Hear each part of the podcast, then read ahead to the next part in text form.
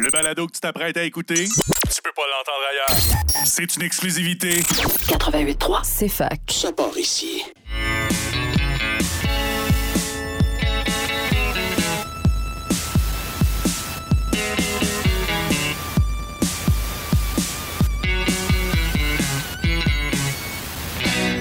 Un jour, je vais faire un film. Il sera très très bon. Il y aura quelques scènes tournées dans mon salon sans prétention. Bonjour à tous et à toutes, bienvenue à un autre épisode de Ciné Histoire euh, en, compagnie, de mes co-animateurs euh, à distance, Marika et Jade. Comment allez-vous? Salut. Hey, vas-y, cher. Ouais, euh, on va. euh, C'est du téléphone puis c'est euh, c'est du Comrex, mais c'est pas grave. Je vous ai avec moi parce qu'on a euh, un très très gros euh, un très très gros show. On a visionné beaucoup de films pour cette semaine. Euh, vous avez pas trop été. Toi, Marca, toi, ta, ta semaine de relâche, là, ça a pas trop été euh, d'écouter des films. Là. T'as même pas écouté mon Silence of the Lambs là, que je t'ai passé. Ah, je sais, mais depuis mardi, moi, euh, j'arrête pas à faire des devoirs. Ah bon bon bon. c'est pas mal ça. Les excuses, les excuses. Non, puis euh, puis Jade, toi, est-ce que tu as réussi finalement à écouter ton premier épisode de Wrexham, c'est ça? Oui, j'ai regardé ça tantôt. euh, J'avais fait un beau petit pause pour Ciné Histoire. Fait que là, ça m'a donné le goût de, de le regarder. C'était c'était sympathique. C'était quoi déjà, rappelle le concept? C'est euh, Ryan Reynolds. euh, Ryan Reynolds et Rob. euh, j'ai aucune idée de comment se dit son nom de famille, mais le gars de It's Always On t'a perdu, Jade. Ouais, la, joie des, technologies. On devrait la retrouver prochainement. Écoute, euh, tu nous feras signe. Donc, euh, ah, t'es là? Ah non, ok, c'est bon. Ok, ben écoute, on va, enchaîner. Euh, voilà, donc euh, il y a, bien des, choses qui sont passées dans l'actualité euh, aujourd'hui. Ben pas aujourd'hui, mais cette semaine, notamment la cessation de Radio-Canada de diffuser le Gala Québec Cinéma, donc qui récompense à chaque année, évidemment, le- les, meilleurs films québécois dans toutes les catégories que ce soit. Bon, c'est sûr qu'il y, y a aussi le Gala Iris qui est... euh, euh, ben, le prix Iris, en fait, qui fait un peu la même chose, mais le Gala Québec Cinéma, c'est vraiment plus une opportunité de voir ou de revoir les meilleurs du film québécois euh, euh, année après année. Je pense que c'est en mars habituellement, ce gala-là, quelque chose comme ça.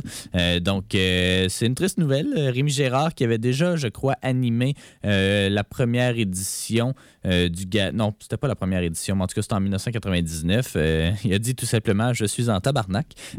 Donc, je sais pas si on va avoir la chance d'y parler à Rémi Gérard parce que son prochain film, Tu te souviendras de moi, sort la semaine prochaine. D'ailleurs, on a un visionnement de presse de prévu euh, la semaine prochaine. Mais Ah euh, ouais, ouais, ouais. euh, c'est jeudi, je te l'apprends. Mais ouais, fait que voilà. Mais un film que, que j'attends quand même beaucoup. Euh, bref, c'est ça. On verra qu'est-ce que ça va donner. Je trouve ça dommage que Radio-Canada, tu sais, qui est comme relativement indépendant. là, tu sais, C'est pas TVA, c'est pas nouveau. En tout cas, c'est qui, décide de mettre la hache dans, ce- gala-là. Euh, c'est un peu dommage pour euh, notre cinéma qui a de la misère à compétitionner avec le cinéma américain. Mais bon, on verra. Qu'est-ce qui, qu'est-ce qui devient de tout ça? C'était la 25e, 25e édition euh, du euh, Gala Québec Cinéma. Donc, euh, voilà. Euh, Jade, est-ce que tu es revenu parmi nous ou pas encore? Oui, je suis Oui. là. Mon Dieu, je ne sais même pas quand est-ce que j'ai coupé. Moi, je pensais que ça allait bien. Ça a coupé à It's Always Sunny in Philadelphia. bon, ben écoute, c'est ça. Le, club est pas bon, puis euh, ils se classent même pas là, dans le niveau professionnel du football. Puis eux, leur objectif, c'est de les ramener là. Fait que voilà. Bon, ben voilà. Euh, c'est- Sais-tu, il y a combien d'épisodes?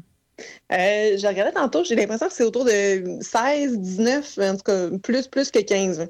OK. Bon, fait que, euh, à suivre, à suivre. Euh, je- moi aussi, j'avais, j'avais le goût de l'essayer. Fait que si euh, tu me dis que c'est bon, puis si notre Eric National ici à la station dit aussi que c'est bon, ben c'est que ça doit être bon. Ben voilà. Donc, sinon, c'était la finale de Game of Thrones aussi, ben, de House of, House of the Dragon, dimanche dernier. La série qui prend, ben, prend fin, en tout cas, qui fait pause jusqu'en 2024. Euh, qu'est-ce que tu as pensé, Jade, de, de cette finale-là? Est tellement euh, underwhelming. c'est vraiment plate là, à dire, mais on s'attendait. Euh, bon, tous ceux qui l'écoutent, je pense, euh, ont déjà regardé Game of Thrones. Fait qu'on on, s'attend toujours à des finales un peu explosives, explosives donc des, des, mariages sanglants ou des guerres ou il y avait comme une, une, tendance Game of Thrones à chaque saison. Il faisait ça à l'épisode 9. puis là, on, on l'a regardé, puis il me semble qu'il se passe rien dans cet épisode-là. Puis c'est juste comme une préparation à la saison 2. Puis la, la, mort qu'il y a dans l'épisode n'est même pas si claire que ça. C'est pas triste. C'est. Euh, c'est ça. J'ai trouvé ça un peu, euh, un peu poète-poète, là. Toi? Euh, ben, Ouais, moi aussi, euh, un petit peu. Euh, par contre, c'est quand c'est vrai qu'on est habitué à quelque chose d'explosif, mais dans la première saison de Game of Thrones, il n'y avait pas euh, il y avait pas une grosse finale comme ça non plus. Je pense que c'est construit. Mais non, mais c'est là qui tue le père Stark. Ned Stark, mais mais c'est quand même là il y a quelqu'un qui meurt, on dira pas qui, mais il y a quelqu'un qui meurt quand même, puis ça, ça effectivement, ça set up plus euh, autre chose que ça clôt euh, un arc euh, narratif, disons. Mais la série, je l'ai trouvée un peu bizarre aussi de, du début à la fin. Elle, est vraiment, est vraiment bonne, c'est bien écrit et tout, mais il y a des time jumps très rapides. on, avance quasiment de 10 ans à chaque épisode, puis euh, les personnages vieillissent pas, ou en tout cas à peu près pas. Il y a que les enfants qui vieillissent, on dirait. Euh, mais euh, en tout cas, je, je l'ai trouvé un peu particulière. J'aime ça. au final, c'est de la bonne télé, mais j'aimerais ça lire le livre. Je, ben, je pense que ça se traduit mieux en livre qu'en film, juste à cause des time jumps, juste à cause de la game politique. Là, on n'est pas dans du character development, on est vraiment plus dans du qui qui backstab qui. Fait que, enfin, on verra dans deux ans qu'est-ce qui en ressort de, de cette expérience-là. Euh, sinon, euh, ben, avant qu'on euh, aborde les films qu'on a visionnés cette semaine, ben, je vais, je vais juste présenter ceux qui sortent et qui ne, ben, qu'on n'a pas vu, notamment un film d'horreur pour Marika, qui est, ah, j'ai déjà perdu le nom, attends un petit peu, La proie du diable, qui est sûrement un film, c'est Prey of the Devil, un film, je sais pas, t'en as entendu parler, toi, Marika? Euh, ben honnêtement, euh, c'est pas le genre de film qui me tente. c'est le genre de film que ben je pars déjà avec un préjugé que comme ça va être plate. Quand Pourquoi? ils sont trop euh, je sais pas, juste par l'affiche. Me dis le dernier film d'horreur qui est sorti, Smile, c'était pas bon. ah, tu l'as vu finalement? non. Ah, je l'ai pas vu, mais plusieurs personnes de mon entourage qui l'ont vu ont été très déçus. Mais non, j'ai pas vraiment entendu de points positifs encore. Ouais. Ben, tu sais, c'est un film, ça a l'air d'être un film euh, très série B. Il n'y a pas vraiment d'acteurs. Ben, tu euh, non, il n'y a, pas vraiment d'acteurs ou d'actrices a Virginia Madsen, euh, Madsen. À part ça, pas grand-chose. Fait que, bref, euh, je pense pas que c'est la meilleure option euh, de cinéma d'horreur euh, pour vous ce week-end, hein, pour célébrer l'Halloween qui s'en vient lundi prochain. allez, allez voir Halloween, tant qu'à faire, si vous voulez un, film d'horreur. Les critiques sont tièdes, mais c'est pas grave. et sinon, ben, ailleurs, mais pas à Sherbrooke, il y a le film les, les ben, The Banshees of Inisherin, le nouveau film de Martin McDonald, qui, qui a l'air vraiment prometteur avec Brandon Gleeson et, et, et Colm Farrell c'est la, ça, a l'air assez particulier. Euh, c'est un film sur la fin d'une amitié. Euh, deux ben, une personne qui décide de ne plus être amie avec l'autre, puis l'autre qui essaie de le, reconquérir. En tout cas, ça a l'air assez particulier. Les critiques sont élogieuses euh, du début à la fin. J'ai vraiment hâte de voir ce film-là. On n'aura probablement pas de lien de visionnement. Il va falloir que je paye pour aller au cinéma. Mais je vais peut-être oser. Je vais peut-être oser. tout comme Tar, qui, qui est le film avec Kate Blanchett qui est une artiste euh, ben, qui, joue en fait une euh, chef d'orchestre allemande euh, qui est Cancel.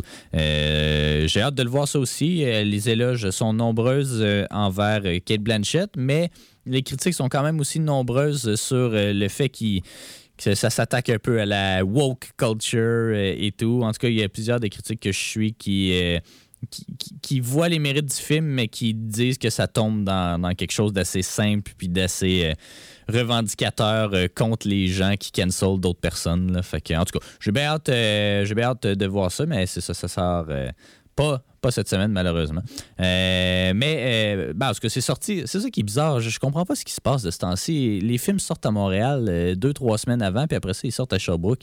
En tout cas, c'est vraiment particulier. Il y a vraiment une congestion, je pense, au, niveau, au niveau des sorties cinématographiques. bref, il y a également ben, un film d'animation qui n'est pas sorti ici non plus, qui s'appelle L'Académie de magie, The Academy of Magic. Mais bon, c'est un film pour enfants, donc euh, voilà. On n'est pas le public cible nécessairement. Au retour euh, de la pause euh, musicale et de la pause publicitaire, on va parler des nombreux films qu'on a visionnés. Donc, Triangle of Sadness, After Sun, Call Jane et Les 12 travaux d'Imelda. D'ailleurs, on va avoir une entrevue dans la mais vers la fin de l'émission avec Martin Villeneuve et Marc-François Blondin, euh, donc acteur et réalisateur de ce projet-là qui est Les 12 travaux d'Imelda. Donc on parle de ça plus tard à l'émission, mais tout de suite on s'en va en musique avec T'es la reine de Naïma Frank et on revient dans quelques instants. On va peut-être même avoir un invité spécial en studio, qui sait?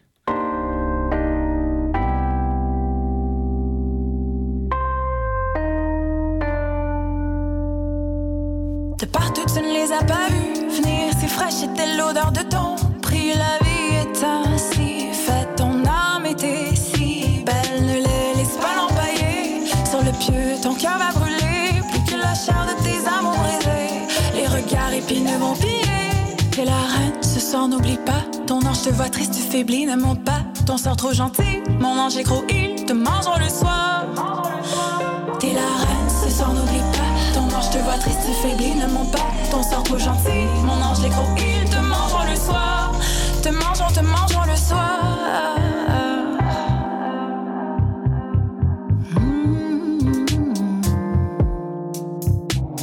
Toute seule, j'ai croulé, tombé du Ni la pression si forte, j'ai bu le Vie, la vie ainsi faite. Au fini était la fête. Je les ai laissés l'empailler. Sur le pieu, mon cœur a brûlé les regards épineux en pied. T'es la reine, ce soir n'oublie pas. Ton ange te voit triste, faibli, ne monte pas. Ton sort trop gentil, mon ange est gros, il te mange le soir. Te voit triste, faibli, ne monte pas. Ton sort trop gentil, mon ange est gros, il te mange le soir. Te mangeront, te mangeront le soir. soir. Trop gentil, tu laisses marcher quand larmes, personne ne se souviendra. T'es trop gentil, tu les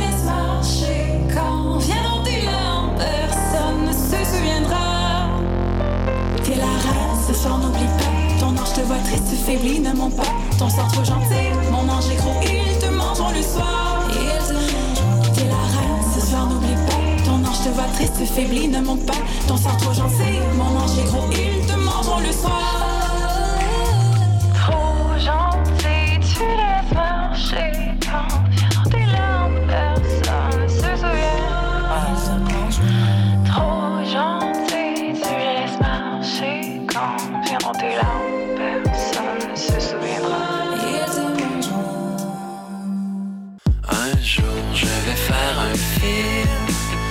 Ferai la prise de son, la réalisation, le montage et la direction photo. Ouais, on est de retour à Ciné Histoire et on accueille en studio euh, Alex, euh, non habitué de l'émission. Non, c'est la première fois. Non, je suis stressé, euh, bizarrement. Stressé, Seigneur. on fait toujours de la radio ensemble. On a Marika toujours et Jade à distance. J'ai invité Alex parce que je voulais qu'on parle de Triangle of Sadness qui est sorti en fait la semaine dernière, mais parce que c'est un film un peu trop big pour le média qu'on est, ben, ils n'ont pas voulu nous envoyer des liens de visionnement, mais ils nous ont payé deux billets pour aller le voir quand même. Donc c'est très gentil. On remercie en tract film euh, à ce niveau-là. Et puis, euh, j'ai eu de la difficulté à me trouver un partner pour y aller. Finalement, c'est tombé sur toi hier soir. Je t'ai écrit, j'ai fait Hey, viens euh, Triangle of Sadness, qui est le plus récent gagnant de la Palme d'Or à Cannes. ça avait divisé pas mal les critiques aussi pendant le festival. En fait, ça fait comme deux Palmes d'Or qui sont un peu divisive, je sais pas c'est quoi en français, juste le terme en anglais. Mais l'année dernière, c'était le Titan, en fait. C'était Titan que Marika avait bien aimé. et puis, c'est ça, donc, qui est un film d'horreur. Bon, ouais, horreur. Fait que c'est quand même rare que ça. Ben, toi, tu me dis que Silence of the Lambs, pas, ben pas Silence of the Lambs, mais tu me disais, c'était quoi donc? Donnie Darko, c'est pas un film d'horreur. Euh... Ouais, Donnie Darko, c'est pas un film d'horreur parce que ça fait pas peur. Titan, ça fait pas peur, c'est même trop étrange. Ouais, mais l'horreur. je veux dire, Midsummer, ça fait pas peur. Puis c'est un film d'horreur. Ah, les gars. Bon. Mais, mais bon, euh, donc, euh, qui est euh, le plus récent film, Triangle of Sadness, donc le plus récent film du réalisateur suédois Ruben Östlund, qui avait fait The Square et qui avait gagné lui aussi la Palme d'Or. et puis là, il revient cette année avec sa grosse satire un peu de la ben, je peux pas dire de la bourgeoisie. C'est vraiment plus haut que ça. vraiment, c'est la, la, high class, euh, vraiment. Euh, une espèce de Gilligan euh, avec des riches. On peut, on peut voir ça de même. Il y a une distribution internationale, encore une fois, quoique le film est pas mal juste en anglais. Il y a des, petits, des petites scènes ici et là qui sont pas, qui ne le sont pas. Mais bon, il y a Harris Dickinson qui avait joué justement avec, ben, avec et pour Xavier Dolan dans Mathias et Maxime. Il y a Charles B. Dean qui est décédé tragiquement en septembre dernier, euh, qui joue qui joue les personnages principaux, mais en tout cas, on les perd de vue plus l'histoire avance, là, je trouve. Euh, il y a Woody Harrelson, qui, toi, était un de tes bons acteurs, que tu me disais. Euh, qui n'est pas là assez. non, qui est, ben, définitivement pas, là, je pense. Je pense pas qu'il est là assez. Euh, donc, c'est ça, c'est essentiellement une gang de riches sur un bateau. Le bateau s'échoue. ben non, en fait. Voilà, attends, là, tu viens de skipper 50 minutes, là. ouais, une heure et demie, même, je dirais. Mais, ouais, parce que c'est, en fait, le, le, bateau se fait attaquer par des pirates, c'est plus ça. Puis euh, là, ben, le bateau coule, puis il se retrouve sur, euh, sur une île déserte. Grosso modo, c'est ça. Et Captain Phillips? Euh, ouais, Captain Phillips, mais ouais, non, c'est pas dans le même. c'est pas le même objectif, mettons. Captain Phillips, c'est de montrer le traumatisme d'un équipage qui se fait pirater. Là, ici, on est plus dans. on va vomir en buvant du champagne. ça ressemble un peu plus à ça. Alex, qu'est-ce que tu as pensé de ce film-là? Toi, tu savais pas du tout qu'est-ce que tu allais voir. Non, c'est ça. J'ai appris le titre tantôt parce que je suis pas attentif. Mais bon. Euh, non, ben c'est ça. Ben, dans le sens, c'est la réalisation, c'est tout euh, super beau. Là, on voit. Euh, ça montre le look. Je trouvais un peu, on en a parlé après le film, que c'était un petit peu de la réalisation dumb-proof. Je trouve que les messages étaient comme. Il y avait des spotlights partout de genre, regardez là, là comment les riches sont. c'était un petit peu trop obvious. les messages auraient peut-être été peu plus, euh, nuancé. plus amener un petit peu plus doux, mettons. Ouais, ouais, ouais. Mais l'humour, euh, ben, je honnêtement, je m'attendais à rire un peu plus que j'ai ri. C'est plus la première moitié, puis la grosse scène dans le milieu où tout le monde vomit, euh, qui, qui amène l'humour. Mais, tu sais, on mentionnait Woody Harrelson. Effectivement, il n'est pas assez là dans le film, parce que je trouve que c'est le meilleur des, ah, ben personnages. Lui, puis le vieux russe, là, je sais pas comment il s'appelle. Euh, je me souviens même plus c'était quoi son nom, en tout cas. Mais euh, ça doit être Dimitri, en fait. Mais euh, bref, c'est ça leur dynamique. Les deux, c'est comme un, riche russe capitaliste contre un socialiste américain. En tout cas, capitaine d'un yacht de luxe. ouais, qui, est, comme le pauvre dans l'histoire, mais qui est quand même pas pire job. ouais, ouais, ouais. Leurs scènes sont vraiment. ouais, sont vraiment excellentes. Est-ce que tu trouvais que. Tu sais, à part que c'est écrit gros, trouves-tu que le film passe bien son message? ben oui, parce qu'il passe, euh, il passe euh, très large, là, mettons. Il, mais c'est comme c'est ça, c'est un peu un message euh, réchauffé, là, tu sais, comme... Mm-hmm. on dirait, tout le film, je m'attendais à, à qu'il allait avoir une twist un peu spéciale ou comme une plus-value, un autre, tu sais, un message derrière le message. Parce que là, j'étais comme, ouais, les riches il abuse un peu du monde. Hein? Puis là, c'était ça pendant trois heures. Je t'ai mentionné après le film que ça me faisait penser à Don't Look Up euh, dans le sens où tout est écrit très très gros puis euh, euh, que au final, ceux qui vont voir le film apprendront rien vraiment parce que. Mais ouais, mais, mais c'est ça, je suis vraiment d'accord. Mais Don't Look, Don't Look Up, c'est quand même plus comédie où je trouve qu'il y a quand même plus de, de divertissement, tandis que ce film-là était quand même sais, il y avait de l'humour, mais pas tant que ça. C'était quand Ouais. même. Je voyais que tu sais, l'intention, c'était de faire passer le message euh, Ouais. tu sais, de façon quand même sérieuse. Là, tu sais. Don't Mhm. Look Up, c'était comme. tu sais, C'était quand même beaucoup euh, des jokes. Là, tu sais, Ouais, juste enligné.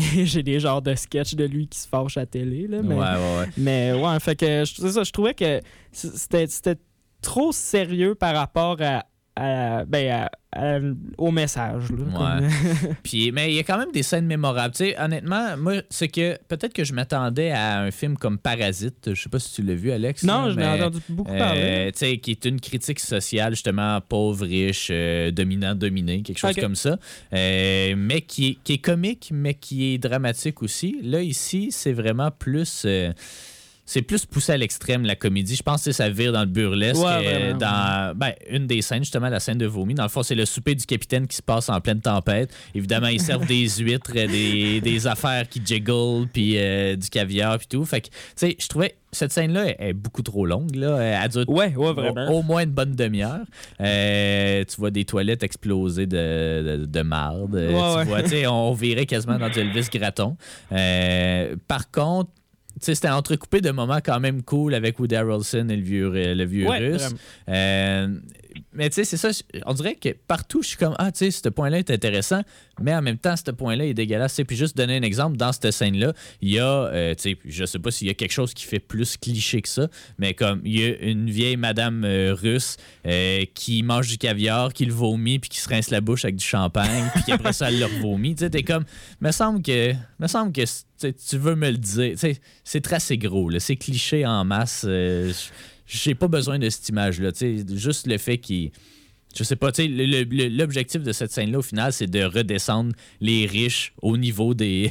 Ouais, des- de, du petit hey, peuple, là, quand tu vomis, euh, t'as plus de l'air tant riche? Ouais, tu sais ça, c'était Ouais. comme, ouais. fait que euh, ça, ça réussissait pas tant bien, mais ben oui et non. Tu sais, c'était un bon divertissement. Je pense que quand tu prends le film comme un divertissement, c'est vraiment bien.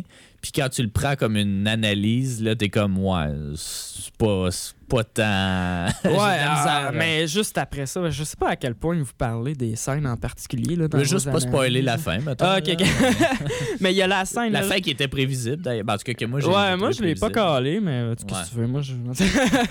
mais euh, je la trouvais tellement risible ce moment-là, justement, là, dans le but de. De, de- parce que là, le, mettons, la première moitié du film, c'est montrer comment les riches, euh, ben, ils se prennent pour euh, meilleurs que les autres, puis tout Ouais, ça. ouais. Puis là, vers le milieu du film, c'est un peu genre la descente aux enfers des riches, puis finalement, c'est du vrai monde, puis sans leur argent, ils servent à rien.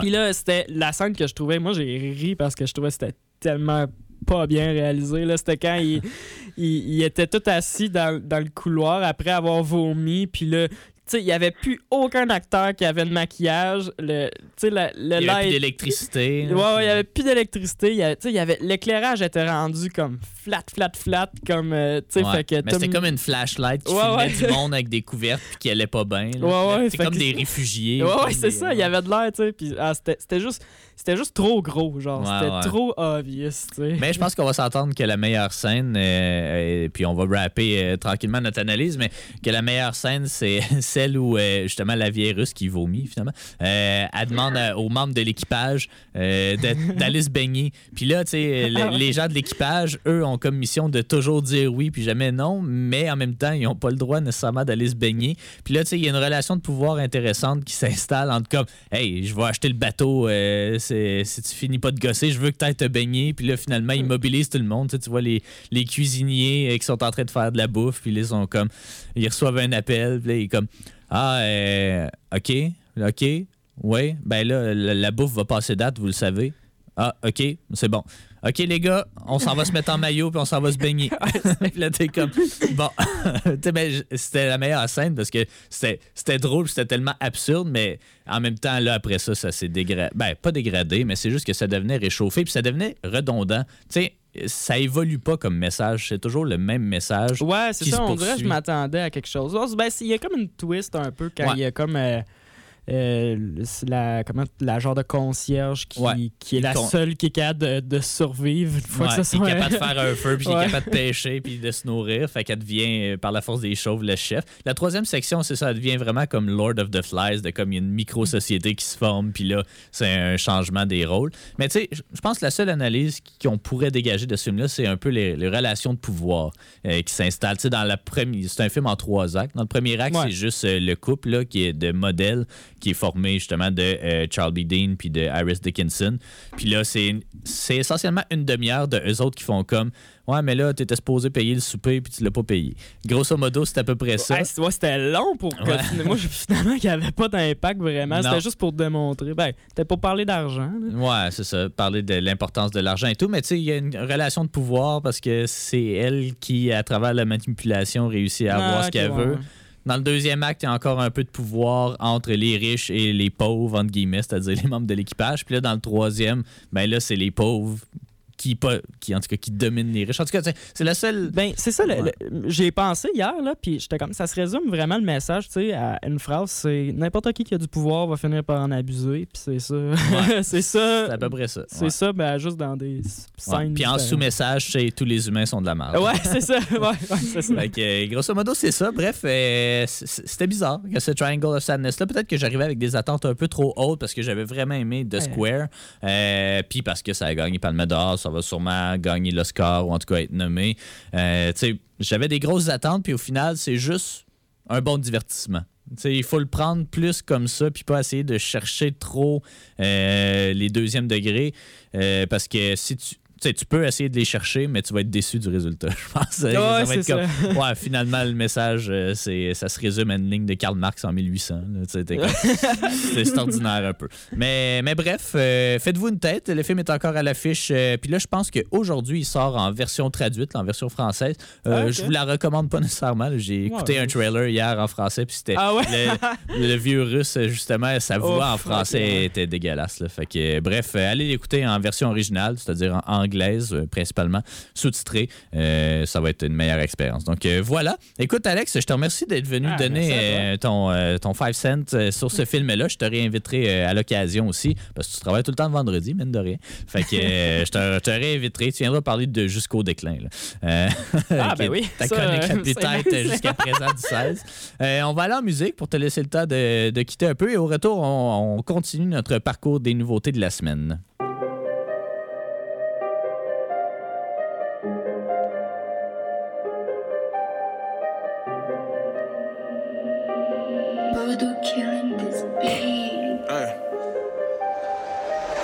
Questionner l'humanité, crois pas que l'intelligence c'est un blessé. C'est pas un blessé. L'habit ne fait pas le moine, elle s'enferme tous les mois dans son dressing. S'enferme tous les mois. Toute vérité est mal adressée, regarde comme le chou va l'agresser. Regarde comme le chou. Ma chérie, ton boule a engraissé depuis que tu lis philosophe grec. Elle fait pas de live sur son IG.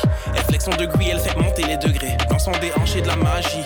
Elle me dit qu'elle étudie pas le temps pour les regrets. Elle me dit raconte, j'ai pas le temps de club. Mais garde-moi des billets si tu passes dans ma ville. Je la sens attirer si tu veux mon avis. Laisse dans la librairie un parfum de vanille. Little booty.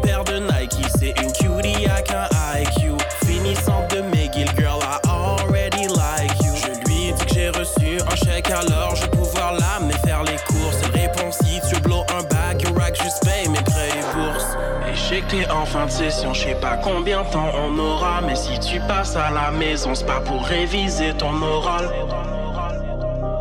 Je le sens dans son aura. Elle sort d'un bac en philo, je me dois questionner sa morale.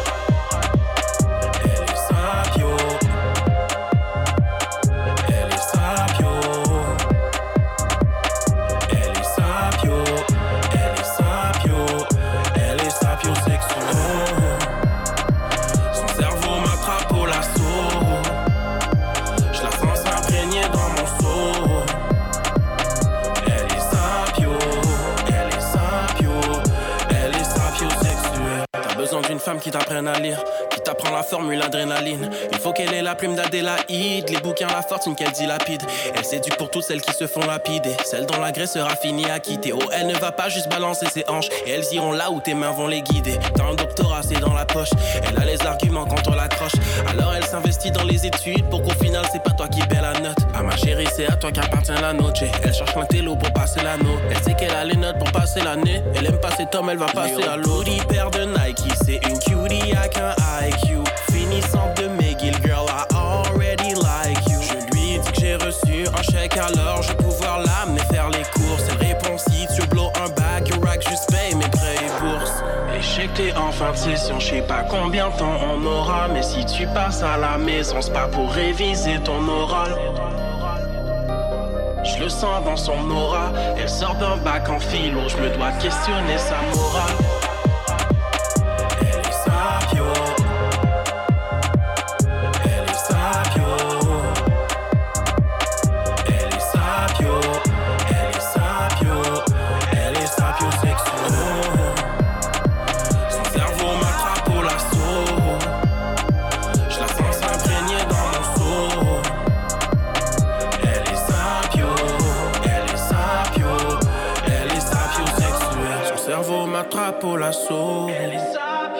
Je la sens s'imprégner dans mon.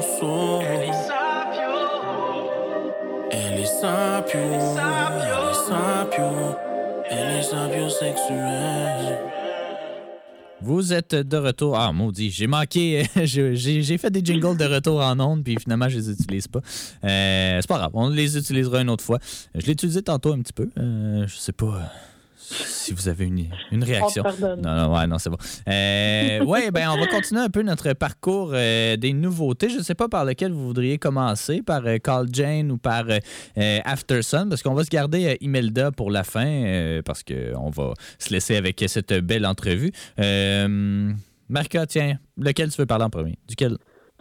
Ben, le plus frais dans ma mémoire, c'est After Sun, que j'ai terminé euh, pas longtemps avant l'émission. bon, ben, On peut commencer avec After Sun. ça tombe bien, parce que Jade l'a fini hier soir, puis moi, moi aussi, ouais, je l'ai écouté pas mal hier soir, parce que on- on- ça fait tellement longtemps que j'ai demandé le lien que le lien est expiré, fait qu'il a fallu que je redemande un autre. Bref, After Sun, ben oui, euh, euh, Sous le soleil en français, évidemment. Donc, euh, de Charlotte Wells, c'est son premier long métrage. Elle avait fait un, court métrage, je crois, en 2015 qui s'appelait Tuesday, mais c'est vraiment son premier long métrage avec notamment Paul Mescal et Frankie Corio. Un film, ben, Ouais, particulier, je pense, tant dans sa forme euh, que son fond. Euh, le film a des super bonnes critiques partout où il est passé. Euh, c'est un, ben, c'est le deuxième euh, deux médiafilms qui est la plus haute hot euh, qui, qui peuvent euh, octroyer à un film. Le premier film étant Viking, en tout cas de cette année, là, qui, qui a eu ça. Donc, pourtant, en tout cas, je sais pas, j'ai hâte de- d'entendre ce que tu en as pensé, Merca. Pourtant, en, en tout cas, on, on dirait que c'est un film particulier. Hein? Euh, il, il se passe rien tout en se passant quelque chose. Tout est dans les non-dits. En tout cas, euh, Mhm. Marca, est-ce que euh, est-ce que tu as aimé ça? Est-ce que c'était trop abstrait pour toi? Je sais pas. Je te dirais que j'ai commencé à apprécier le film à partir de comme la moitié. Parce que c'est le genre de film qu'on comprend son sens à partir de la fin. Ouais. Puis Mhm. que tout le long du film, tu te poses des questions, c'est comme qu'est-ce que je regarde? Ouais. Qu'est-ce que ça veut dire? Puis il y a sortes de plans qui, genre, remettent tout en question constamment. là. Fait que, je sais pas, c'est comme probablement la majorité des films, c'est tout le temps esthétiquement très intéressant. Mhm. Puis il y a comme une espèce de dynamisme avec les scènes. euh, on voit les scènes où que le père filme sa fille ou que sa fille filme le père Ouais. versus des plans de cinéma. Puis il y a la, la scène où que le stro- stroboscopique. Ouais. le rave. Que ça, tout le long du film, t'es comme qu'est-ce que c'est que ça? Mais qu'à la fin, t'es comme Ah! Ça a une petite symbolique. Ouais. Mais euh, je me pose encore la question si j'ai aimé ou pas à 100% Ouais. Fait que euh, je ne sais pas, c'est spécial euh, dans son fond puis sa forme un peu comme tu as dit euh, plus tôt. Là. Ouais. Toi, Jade, euh, aussi, c'est une. Ben, Marca, ça avait l'air plus positif que négatif. Toi, de ton côté, qu'est-ce que tu en as pensé? J'ai trouvé ça tellement weird, puis flat, puis comme... Mais, mais pas, euh, tu sais, euh, je sais pas ce que, ce que les gens pensent là, quand ils nous entendent en, parler, mais c'est pas un film qui est, euh, qui est spécial. Là. Tu sais, je veux dire, c'est un père et sa fille qui sont en vacances dans un espèce de tout inclus cheap en Turquie. Puis, euh, puis là, ben, c'est la, la, fille 20 ans plus tard qui réfléchit à ces vacances-là. Point. Euh, écoute, j'ai même lu une critique hier pour essayer de comprendre ce que j'étais en train de regarder. Puis le, texte de la critique était long. Il était en anglais. Euh, là, il me semble que ça m'aidait pas plus à catcher ce qui se passait dans le film. Puis je on dirait, tu sais, j'avais pas de sous-titres non plus, ça a un fort accent, là. C'est, euh, je sais plus c'est de où exactement, mais. Euh, Irlandais hein? probablement ou Scottish, là, je sais pas, celui qui a le plus fort accent. C'est un, un, fort accent, puis euh, c'est pas toujours facile à, capter. on dirait que j'ai pas d'opinion sur ce film-là. C'était juste étrange, comme, mais en même temps, je trouve que ça a un, un naturel vraiment super le fun.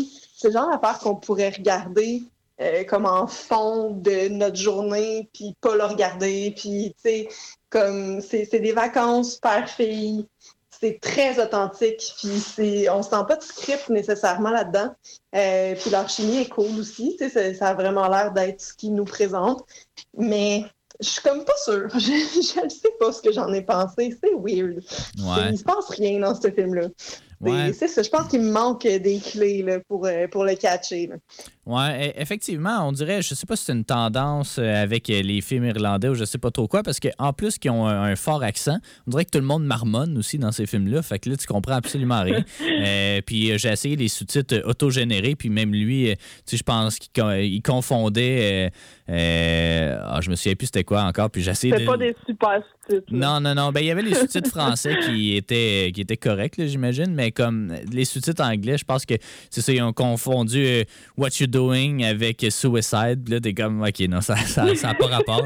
Euh, c'est montrer ce genre d'accent-là, qui était aussi présent dans God's Creature, qu'on a vu euh, il y a une couple de semaines, et qui était avec euh, l'acteur de ce film-là, Paul Mescal, d'autant plus. Fait qu'il n'a pas changé son accent entre, deux films. moi, ce que j'ai aimé, puis Jade, je pense qu'on a lu la même critique par la suite. Je l'ai lu, moi, ce matin. c'est une critique de rogerbert.com. Et puis, qui disait, puis ça, je trouvais ça intéressant un petit peu, c'est que bon, on, comprend un petit peu euh, à travers, parce que le film est tourné vraiment du point de vue de la fille, puis on voit toujours le père souvent cadré euh, avec la fille. par exemple, il va être sur un balcon en train de fumer, puis la caméra va être un peu sur la fille qui est sur euh, la fille qui est en train de dormir. Euh, puis on voit, on le voit sans qu'on l'entende, on le voit faire ses affaires, ou on le voit toujours à travers des miroirs, à travers des fenêtres, des trucs comme, ben pas toujours, mais à quelques reprises. tu sais, c'est un film, je pense vraiment plus sur sur la parentalité, mais sur la mémoire aussi euh, qu'on a euh, dans, ce texte-là, justement, euh, de, sur rogerherbert.com. Ça disait, tu sais, quand parce que essentiellement, on comprend que c'est un père qui a eu un enfant quand même assez jeune dans sa vie. et puis là, la, la, critique, elle était comme, tu sais, quand je regarde des photos de mes parents quand j'étais jeune, moi. Tu je regarde les photos, puis là, je vois mes parents à 24, 25 ans, puis là, je me replace, moi, quand j'avais 24, 25 ans, puis j'étais absolument pas au point d'avoir un enfant. Tu sais, j'étais pas, j'étais pas mature, j'étais pas quelque chose comme ça. Puis d'avoir. Puis je pense que le but du film, justement, que, de, que ce que ce personnage-là, euh, la, fille, en fait, regarde les vidéos qu'elle a tournées euh, il y a 15 ans avant, euh, ça l'amène à reconsidérer comment son père le voyait. Je m'exprime très, très difficilement, mais euh, c'est comme si moi, je regardais des vidéos de moi euh, étant jeune, puis que je vois mes parents, puis que maintenant que j'ai un enfant, j'ai un nouveau regard sur la façon dont mes parents agissent avec moi. Euh, je pense que c'est un peu ça l'objectif mm. du film. L'affaire, moi, qui, me gosse un peu avec ça, c'est que ça arrive trop tard, cette révélation-là. pendant au moins une bonne heure du film, même une heure et quart, là, on ne le sait pas trop tu sais, qu'il y a comme deux temporalités. Puis tu es toujours dans l'attente qu'il se passe quelque chose. Puis euh, l'attente, tu sais, c'est bien, mais une heure et quart d'attente sur un film d'une heure quarante, mhm. c'est long un peu. Euh, tu sais, demander, tu, tu viens juste à plus te demander qu'est-ce qui se passe. Puis là, tu sais, il essaie de t'amener dans une direction, tu sais, il y a de la musique un peu angoissante, et il arrête pas de filmer dans de l'eau, des trucs comme ça. Là, t'es comme, c'est quoi, il y en a-tu un qui va se noyer? Euh, y a-tu, il va-tu avoir un meurtre? Tu sais, ça s'enligne pas vers ça, mais comme, tu sais, il y a de la musique tellement un peu dark et tout. Là, t'es comme, c'est ça. Qu'est-ce que ça va être, ce film-là, au final? Puis si la fin est pas assez bonne, ben c'est là qu'on va, on va tout simplement oublier le film. C'est peut-être là que pour Jade, euh, c'est un film un peu moins... Euh, mémorable. Euh, pour moi, ça, dépend. Je pense que je pense que l'exécution est très bien, puis c'est super bon pour un premier film. ceci dit, les, les non-dits ou en tout cas l'attente est trop longue euh, avant, avant justement qu'elle paye. Fait que c'est la principale critique que je ferais parce qu'effectivement, la distribution est super bonne, la chimie entre les deux est très très bonne. Euh, il y a plusieurs. Ben, J'aimais la soundtrack, évidemment, ça se passe comme début 2000, fait que c'est toutes des tunes. Mm-hmm. en tout cas. On a même une scène de Macarena dans un resort. Ben oui, c'est ça. J'ai jamais vraiment. On s'est toutes vues là-dedans. Là. Ça qui est drôle, c'est que j'ai déjà fait, moi, un voyage avec juste mon père, tout seul, euh, mon père et moi. Euh, c'était moins glorieux, puis il n'y avait pas de Macarena nécessairement. Oh. Mais, euh, mais tu sais, c'est ça. Ça, je me suis reconnu à ce niveau-là. Bon, c'est sûr qu'il n'y avait pas autant de tension entre mon père et moi, puis entre ces deux personnages-là. parce que, tu sais, c'est ça, on comprend pas trop. C'est un bum, son père. tu sais, la fille est, comme juste assez vieille pour comprendre qu'il y a quelque chose qui va pas, mais assez jeune pour pas comprendre c'est quoi. Euh, fait que, tu sais, je trouvais que c'est un film vraiment tout en nuances, tout en, en subtilité, euh, qui, euh, qui est vraiment très bien, mais qui est peut-être, il manque il manque de quoi. En tout cas, peut-être que mes attentes étaient encore une fois un peu trop hautes, mais enfin, enfin. J'ai l'impression de, tourner en rond, mais c'est quand même intéressant comme visionnement. Puis je suis content que tu l'aies apprécié. Euh, ben, en tout cas, que tu as l'air de l'avoir apprécié, Merca, parce que c'est pas mhm. juste des films euh, que, que tu apprécies qu'on visionne ici. J'ai l'impression que tu as des goûts particuliers. Puis là, je suis content d'en avoir vu un qui, en tout cas, qui au moins t'a intéressé.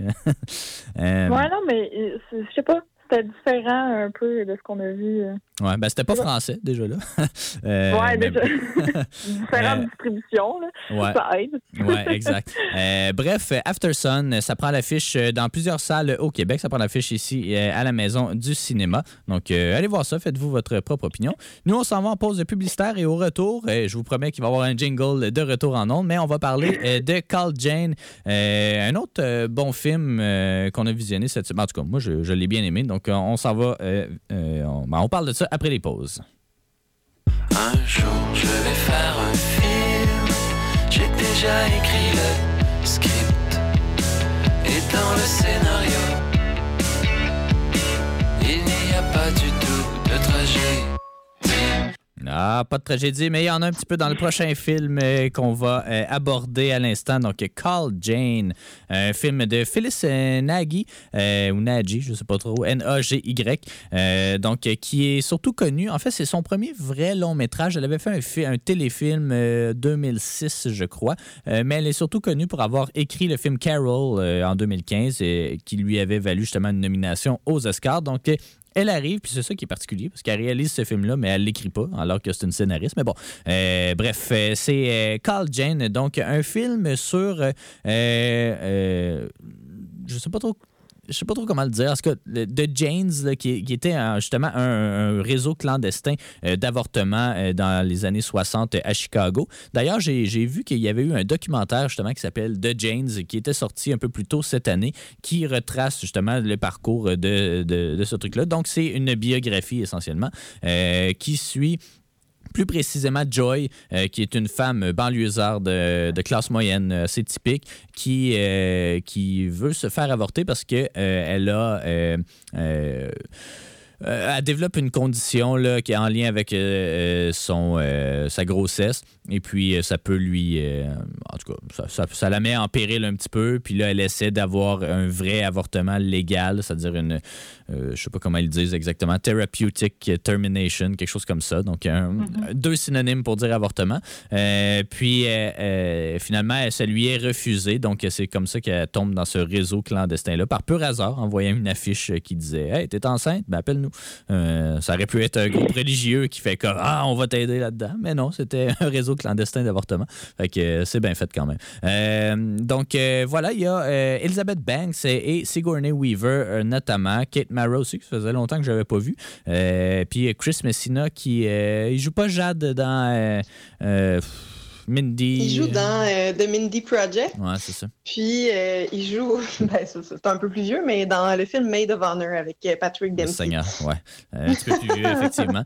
Euh, il avait joué dans. euh, c'est quoi la série de Jean-Marc Vallée, là euh, euh, Euh, Sharp Objects. euh, c'est ça? oui, Ouais, tout à fait. Il jouait un policier là-dedans. Ouais, bref. Euh, donc, euh, qu'est-ce que vous avez pensé, vous, de ce film-là? Euh, surtout que je pense, ben, je pense que le film a été conçu avant que l'arrêt Joe euh, versus euh, euh, Wade ait été. versus Wade. ouais, c'est ça, j'étais pas loin. Joe. Avant qu'il ait été révoqué par la Cour suprême aux États-Unis. Donc, il, il devient un petit peu plus d'actualité malgré lui, je crois. Qu'est-ce que vous en avez pensé, Jade, d'abord? Ben, euh, écoute, je vais, je vais commencer en disant, quand tu m'as lu le résumé, tu sais, tu- on se disait, euh, bon, une, femme euh, aux États-Unis euh, vit à une époque où elle ne peut pas avoir un avortement légal. Puis j'étais comme, ah, aujourd'hui, finalement. Puis, euh, Eh oui. finalement, non.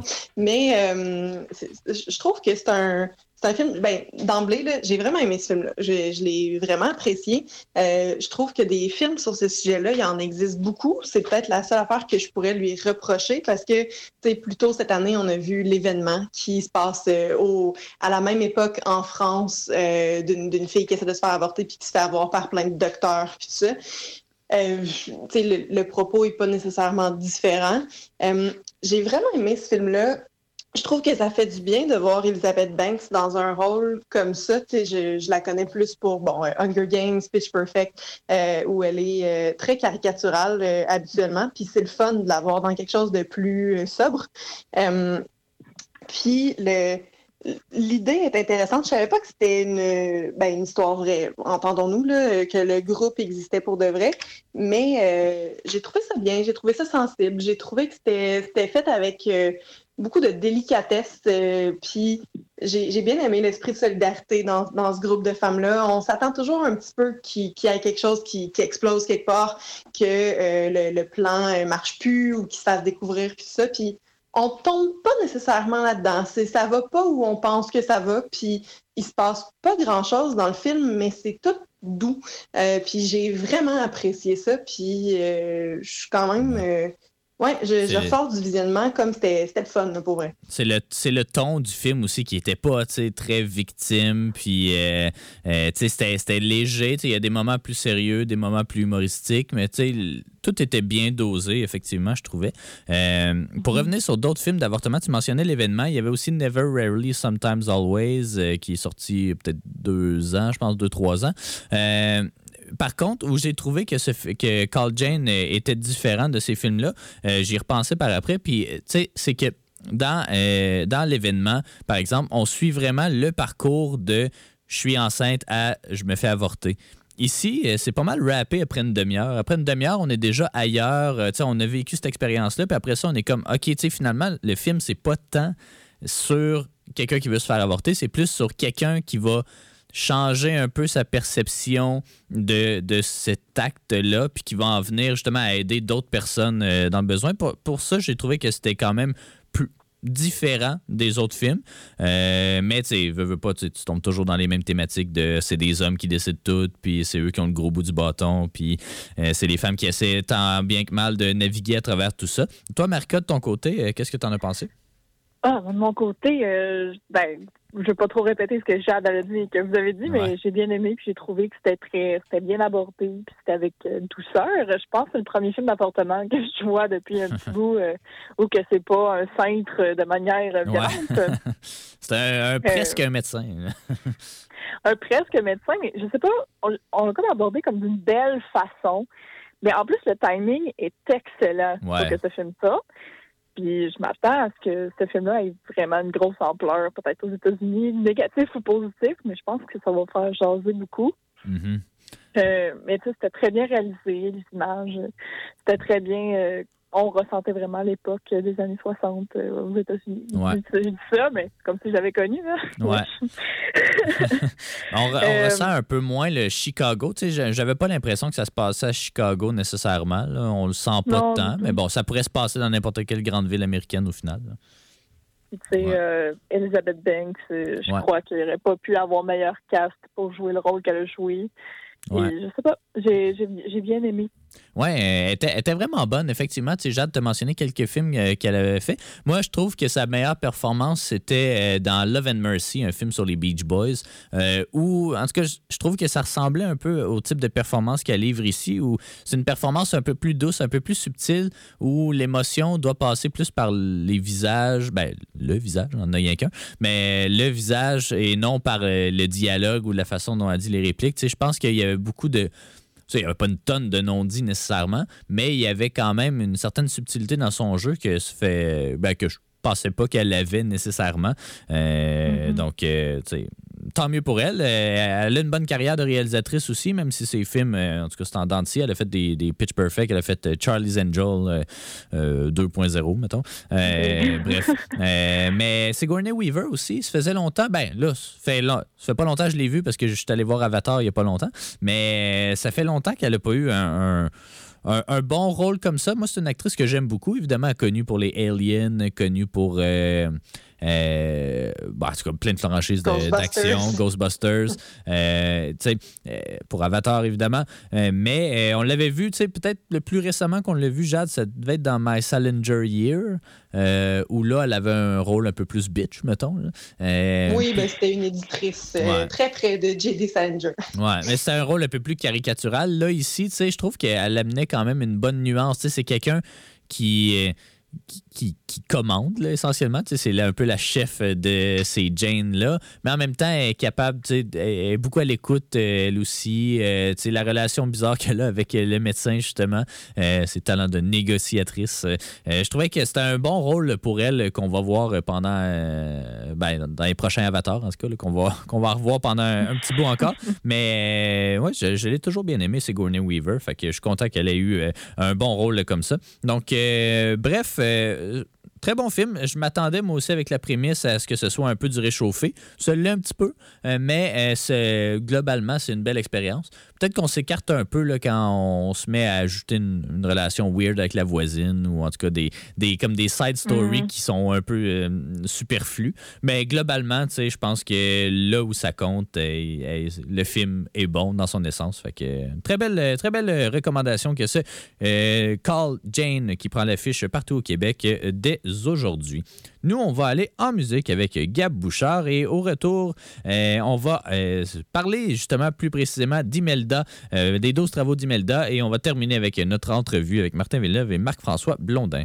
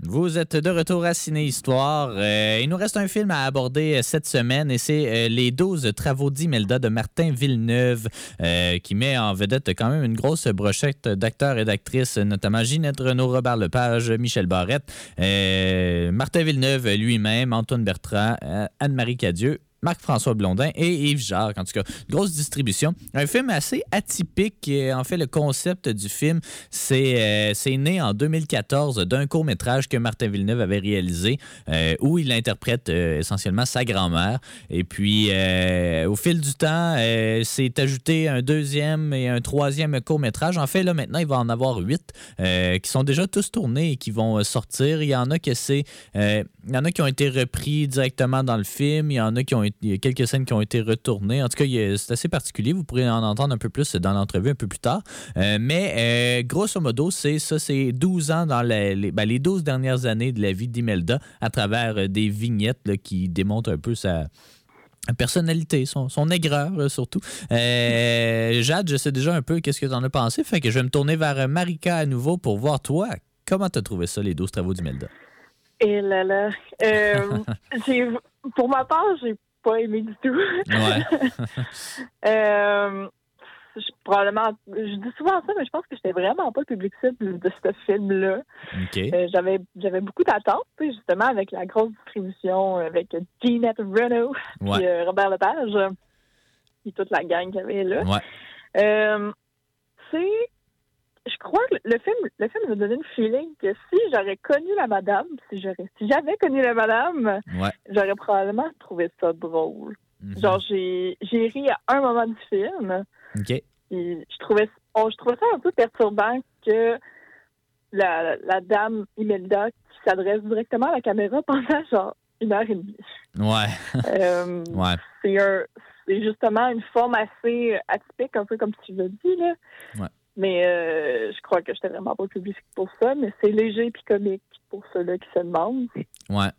Moi, j'ai trouvé, ouais, j'ai trouvé, tu sais, l'humour, euh, tu sais, je pense que c'est vraiment l'humour qui est mis de l'avant parce qu'il y a, y a quand même, euh, des réflexions un peu sur la mort, sur le leg, euh, sur euh, qu'est-ce qu'on. En tout cas, l'impression euh, d'avoir passé à côté d'une vie qu'on n'a pas eue, ou je sais pas trop. Il y, a, comme une amorce de cette réflexion-là, mais tout de suite, on se dirige vers un gag facile, je trouvais. Ou, c'était de mm-hmm. l'humour en deux tons, un petit peu. Autant il y a de l'humour je sais pas là, pas nécessairement de mon oncle, mais il y a de l'humour quand même vieux jeu.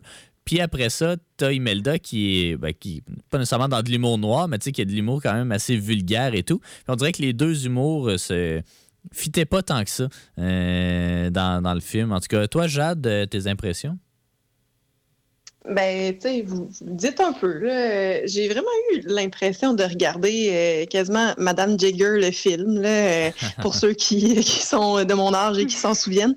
Mais ben, je pense qu'il faut le dire, on l'a pas dit, c'est euh, le réalisateur Martin Villeneuve, qui est le frère de Denis, euh, qui est déguisé comme leur grand-mère, puis qui, a eu l'air de l'aimer beaucoup, en fait, parce qu'il a, fait beaucoup de films, là, puis même sa maison de production s'appelle Imelda Film, puis il a fait des films sur sa grand-mère une partie de sa vie, puis ce projet-là, ça fait plusieurs années qu'il travaille c'est c'est c'est pas non je on n'est pas effectivement le public cible. J'ai l'impression que du monde peut-être de l'âge de mes parents pourrait apprécier plus les jokes euh, à certains moments. Il y en a qui sont sympathiques euh, j'ai eu des, des petits euh, à quelques moments mais pas autant qu'il aurait voulu, je pense. Puis euh, c'est juste gossant. Genre, t'as aucune sympathie envers le personnage principal. Mm. Euh, j'ai trouvé que ce qui était le plus fun de ce film-là, c'est voir euh, les, vrais lieux.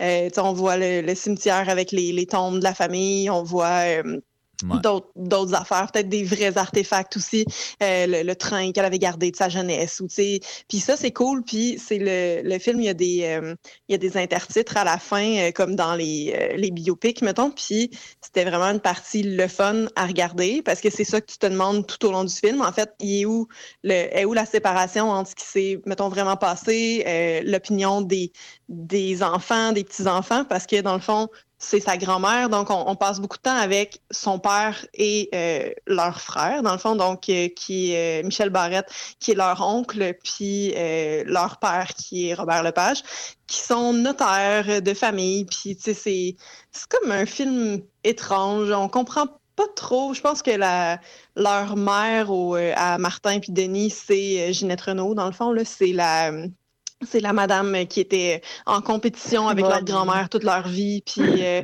puis là, ben, elle l'aime pas. Ben, c'est, la fille de Ginette Renault, je sais pas si je l'ai dit. Euh, mais c'est ça, c'est juste. ça vient pas me chercher. Puis j'ai, de la misère à voir qui, qui va le voir au cinéma ou euh, qui va l'aimer, ce film-là. Pour vrai, c'est harsh, mais euh, je comprends pas ce qu'il a, a, voulu faire. J'ai l'impression que ça aurait plus passé comme euh, en famille, je vous montre ça. Hey, j'ai fait ça sur grandement, cool. Mais mon Dieu, c'est pas, euh, c'est pas ma vibe. Je pense il y a que. Des il y a des référents aussi sur Denis Villeneuve, genre, que c'est un peu malaisant. Malaisant, pourquoi? Ben, du genre, la grand-mère, elle a comme la face à Denis Villeneuve, à un juste encadré, juste lui. On parle de Denis un peu, puis à un moment donné, il appelle, puis comme, ah, je peux pas, là, je suis trop busy, mais comme, je, je comprends pas. Ouais. Effectivement, tu sais, euh, ben, tu sais, j'ai deux points peut-être à rajouter qu'on n'a pas tant abordé. Euh, je vais, commencer par, euh, par celui qui, qui concerne, mettons, Denis Villeneuve, mais tu sais, c'est que c'est rare, tu sais, tous les réalisateurs ont toujours un projet fétiche en tête, c'est un projet qui leur tient vraiment à cœur et qui veulent à tout prix réaliser. Un des plus grands exemples, euh, ben, des plus récents exemples, disons, c'est euh, le prochain film de Francis Ford Coppola qui va s'appeler Megalopolis ou je sais pas trop quoi. C'est une grosse affaire que personne, tu sais, que ça fait 30 ans qu'il essaie de faire, que personne veut financer puis que finalement, là, à la fin de sa vie, ben, il s'est dit, ben, gars, je vais le mettre, moi, le 100 millions dans le film, on va le faire, le film. Puis ça, donne jamais les meilleurs résultats résultat, j'ai l'impression que ces projets de cœur-là, parce que tu n'es pas capable d'avoir de la distance un petit peu avec. Puis ça revient à qui va aimer ce film-là. Effectivement, en dehors de la famille ou des gens qui ont connu euh, Imelda, je crois que c'est. J'ai reconnu certains éléments de ma grand-mère. Euh, tu sens qu'il y a quand même un, amour, une authenticité, mais en même temps, c'est ça, on dirait que ça a été fait pour un tout petit public euh, qui est pas nous, euh, puis qui est pas la plus grande majorité des gens qui seraient intéressés à aller voir ce film-là, j'ai l'impression. Fait que c'est ça, les projets de cœur euh, comme ça, surtout autofinancés, ce film-là n'a pas été financé non plus par les, grosses boîtes de production ou peu importe. Donc, c'est toujours c'est toujours, c'est pas nécessairement un, red flag, mais c'est toujours, ça veut toujours dire que c'est des fois c'est dur ça, d'avoir de la distance un petit peu. Puis mon deuxième point que je voulais amener, c'est peut-être que le projet il est un peu euh, victime de sa formule, dans le sens où c'est une. Dans sa forme, même si c'est pas exactement ça qui s'est passé, dans sa forme, c'est vraiment une série de courts-métrages. Chaque chapitre est un court-métrage, puis je pense que ça aurait peut-être été mieux que ça reste un court métrage plutôt qu'un long métrage parce que là, oui, on comprend que c'est les 12 dernières années de sa vie.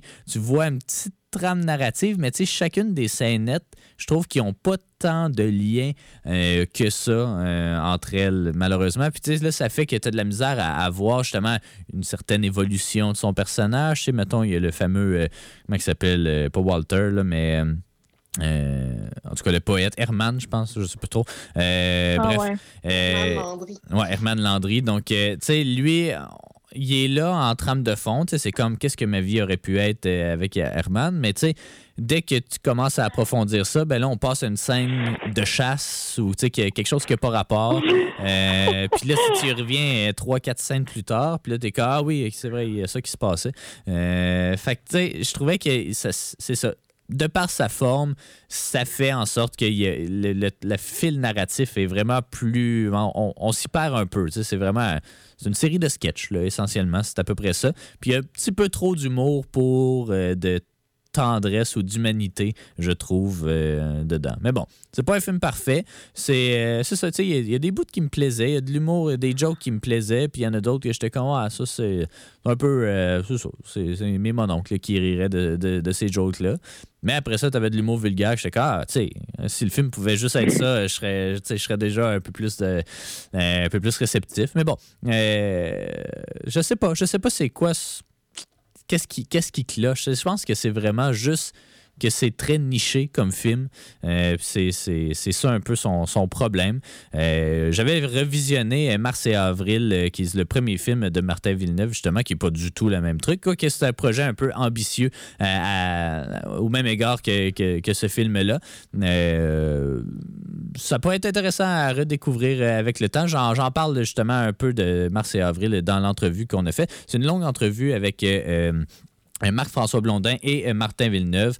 Euh, donc, vous pourrez écouter ça dans quelques instants. En fait, on va se laisser là-dessus. Donc, bref, les 12 travaux d'Imelda, pas nécessairement qu'on le recommande pas, mais il faut, faut je pense que c'est bien de savoir qu'est-ce qu'on va voir avant d'aller le voir. Fait que à ce niveau-là, vous pouvez retrouver, euh, je pense, au moins le premier court-métrage, mais je pense que les deux et troisième court-métrage aussi se trouvent sur euh, YouTube ou sur Vimeo, euh, Vimeo. Allez écouter ça. Si vous aimez un peu le style, la forme, ben vous allez probablement aimer le, court-métrage. Sinon, ben je pense que c'est ça.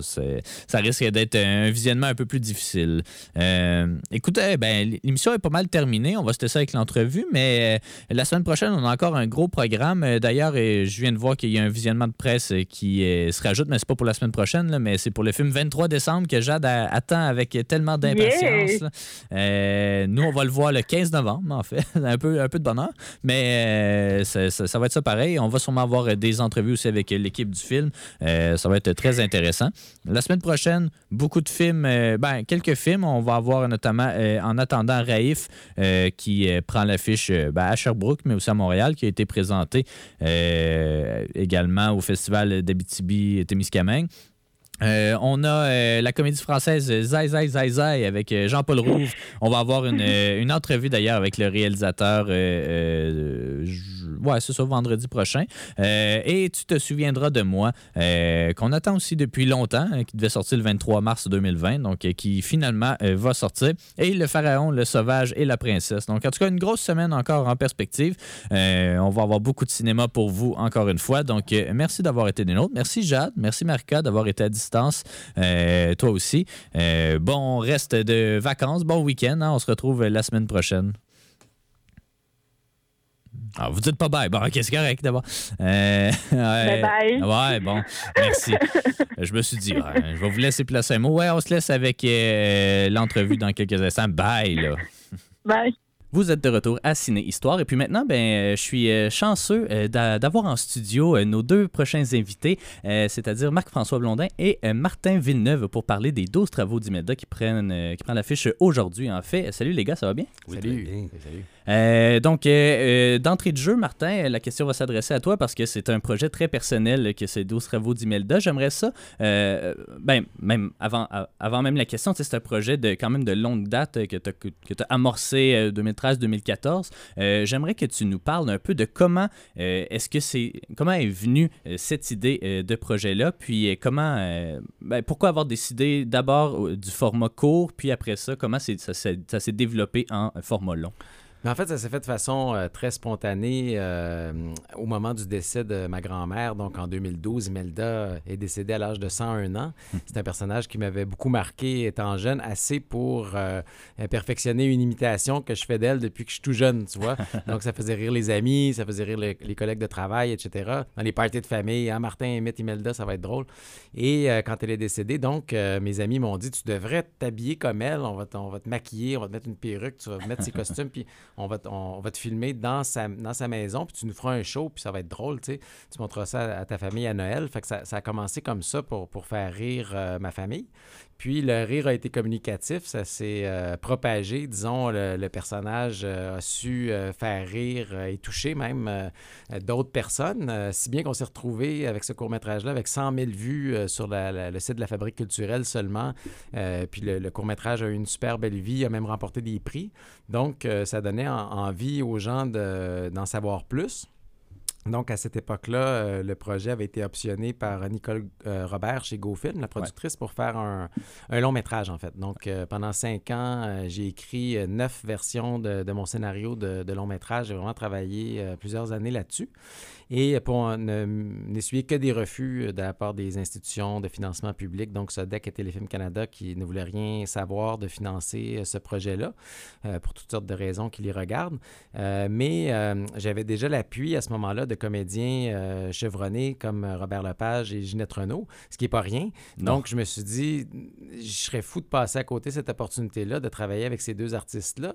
Euh, s'ils sont prêts à, faire deux autres courts-métrages, disons, euh, sur le bras, bénévolement, puis que je peux rappeler mon équipe, ben on, on rappe l'affaire avec ça. Au moins, il va exister quelque chose, puis j'aurais pas mis tous ces efforts-là pour rien. Et à ma grande joie, ils ont accepté tous les deux l'invitation. Donc, Imelda se retrouvait à donner la réplique euh, à d'autres personnages. Donc, en l'occurrence, le notaire, qui est mon père, son fils, et euh, Ginette Renault, qui joue ma grand-mère maternelle, en fait, donc la grande rivale euh, d'Imelda. Et la formule a encore mieux marché, je te dirais, dans le sens où tout à coup, ça, donnait, ça donnait lieu à, des contrastes avec d'autres personnages. Ça, ça, la mettait en relief, toutes sortes de, tous ces paradoxes, en fait, à Imelda, ce qui fait qu'elle est tellement colorée.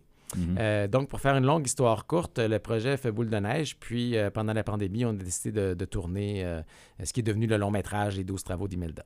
Est-ce que justement tu reprends des parties ou même l'entièreté de tes courts-métrages, puis tu as tourné en fait la suite des aventures pour ce long métrage-là aussi, au contraire, parce que j'ai pas eu la chance de voir les courts-métrages, est-ce que au contraire tu as retourné certaines scènes ou tu as changé un peu Mais c'est-à-dire que pendant la pandémie, au départ, on ne s'était pas dit on va faire un long métrage. Euh, c'était L'objectif, c'était de tourner les épisodes 4 à 8 pour euh, compléter la saga d'Imelda. Donc, j'avais l'ambition de, faire euh, cinq autres courts-métrages qu'on a tournés. Mhm. Et on s'est retrouvé avec énormément de matériel, super intéressant, parce que d'autres comédiens, Antoine Bertrand, Marc-François, qui est embarqué là-dedans, Yves Jacques, Anne-Marie Cadieux, Michel Barrette. Donc, on se retrouvait avec, avec beaucoup de matériel. Puis quand le Danny Lennon, mon producteur exécutif euh, et complice euh, depuis le début, a vu ça. Il m'a dit Mon Dieu, mais on a toute la matière pour faire un long métrage. On serait fou de passer à côté de cette opportunité-là. Qu'est-ce que mhm. ça prend? Ça prend un distributeur qui, y croit. Euh, puis ça prend des, des, commandites en service pour la post-production pour packager ce long métrage-là. Donc, en l'espace de quelques mois, on, on a réuni ces facteurs-là gagnants, si bien qu'on s'est retrouvé très rapidement avec un, long métrage prêt à être diffusé en salle euh, contre toute attente. Et puis là, aujourd'hui, on se retrouve à être diffusé sur 28 écrans, ce qui est la série sur Sunday. C'est énorme pour un, petit film comme ça, fait avec les moyens du bord euh, de manière artisanale, on va, se, on va se, le dire. Euh, donc, c'est très joyeux tout ça. Mais euh, c'est parti donc d'une idée euh, très simple, comme quoi des fois les idées les plus simples sont celles qui mhm. vont le plus loin. Oui, oui, oui. Marc-François, toi, comment tu en es venu à travailler sur euh, ce projet-là? Est-ce que c'est Martin qui est venu te voir? Est-ce que, est que vous connaissiez? Parce que, tu sais, Robert Lepage, Martin, tu avais déjà travaillé avec pour Mars et Avril.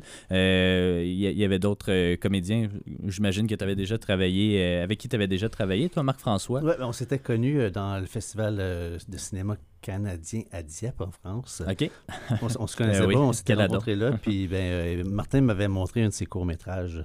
Puis, euh, le premier, en fait. Le, ouais, le premier. donc, euh, j'avais trouvé Martin extraordinaire. Puis, le sachant juste réalisateur et pas comédien, je trouvais vraiment que sa performance était d'un, digne d'un mm-hmm. grand comédien. Je disais, tu devrais faire quelque chose avec ça. Puis, ça, puis notre amitié a duré euh, depuis ce temps-là. puis on était, je suis un peu fatigué. Euh, j'étais avec, euh, on était avec, Antoine Bertrand aussi à ce mm-hmm. moment-là. le, trio, on s'est toujours revu, euh, puis peut reparler. Puis euh, ben, ça date de, ce moment-là, ouais. Mm-hmm. Puis, euh, puis quand il m'a proposé de, de, jouer là-dedans, puis il me dit ben, écoute, la pas du gain, tu vas avoir le même salaire que Ginette Renault. ouais, c'est ça. Puis Michel Barrette. C'est-à-dire zéro dollar. Je comme Ah Comment tu as approché ce rôle-là? Parce que c'est quelqu'un, évidemment, qui est. Ben, tu interprètes quelqu'un de la famille de Martin aussi. je qui habite à Sherbrooke, d'ailleurs. Qui habite à Sherbrooke. Euh, oui, effectivement. Euh, et puis, euh, est-ce que tu as eu la chance de le rencontrer? Est-ce qu'au contraire, tu non, non, ben, ben Martin m'en a beaucoup parlé. Martin connaît bien c'est toute, sa famille. Mhm. mais je vais le rencontrer Probablement ce soir pour la première fois. Là, ouais. euh, comme j'ai, ben, c'est un, c'est un on sert beaucoup euh, Imelda dans ce dans, dans, dans ce film-là. On met beaucoup en valeur Imelda. Puis ben, simplement, avec les situations qu'il y avait à jouer, euh, mm-hmm. tu joues euh, la sensibilité de ce qui est offert. Puis, puis ben, on y met notre touche. Puis, puis on essaie de trouver les failles. Puis on essaie de trouver les, les, les, où est-ce qu'on peut plus pimenter. Puis un peu, ouais, c'est ça. On, ouvre les canals puis on fait ce qu'on a à faire.